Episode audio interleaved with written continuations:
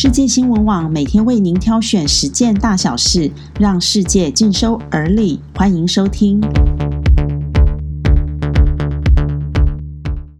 各位朋友，大家早安！今天是六月八日，星期一。欢迎与我们一起关心世界大小事。美国总统川普上任以来，经历了一场又一场的风暴，好不容易挺过二月初参议院的弹劾案。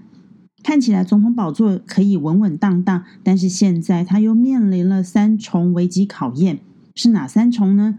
首先是他面临一个世纪以来新冠肺炎所带来最严重的流行疫情危机，其次就是因此导致最严重的经济不景气，包括大家如果还有印象的话，美股三月份爆发有史以来的三次熔断。最后就是现在正在上演的弗洛伊德死亡所引爆的种族冲突，这也是一九六零年代以来最大的社会动荡。该如何面对这些考验呢？这就考验着川普的智慧了。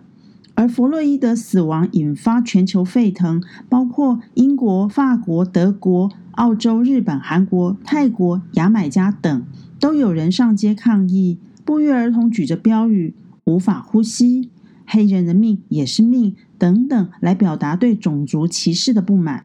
连直通白宫的十六大街也被用醒目的油漆大大漆上“黑人的命也是命”与白宫对峙。这是华盛顿特区非裔女市长鲍瑟的杰作。鲍瑟市长还把拉法叶公园广场更名为“黑人的命也是命广场”。这位颇具勇气的女市长已经成为川普新的头痛对象。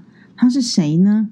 现年四十七岁的鲍瑟，从小就住在华盛顿特区。他从最基层起步耕耘政坛。二零一四年在当选华府史上第二位女市长。二零一八年以超过七成五的得票率高票连任。而鲍瑟今日的决定激怒了川普，让川普不断在推特上发文痛斥他是个不适格的市长。被称为佛系防疫的瑞典，虽然不受疫情影响而封闭国内的经济活动。餐馆、酒吧和大多数的企业都维持正常营运，十六岁以下的学生也都照常上课。但是，瑞典国内的经济仍然受到疫情重创。根据哥本哈根大学研究显示，瑞典消费活动在三月中至四月初骤减了四分之一。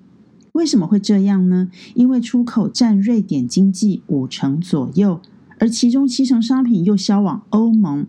疫情迫使全球供应链停摆，欧洲各地工厂的停产拖累了瑞典出口。因此，就算一国之内的防疫做得再好，但是经济也很难从世界地球村脱裂。那么，我们台湾呢？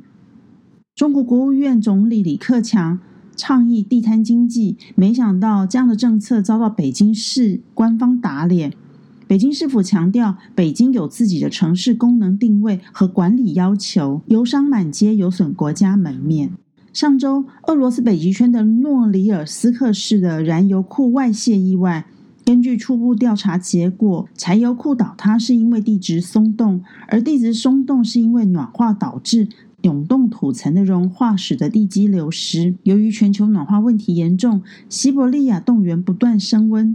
根据估计，目前温度已经比一九六零年增加了两度，这使得永冻土层开始解冻。而近十年来，原本深藏于冻原下的冰冻生物遗骸经常出现，例如长毛象、犀牛、北极狼等等。虽然这些化石遗骸出土对于科学家研究冰河时期的哺乳类动物很有帮助，但这也是环境的警讯呀。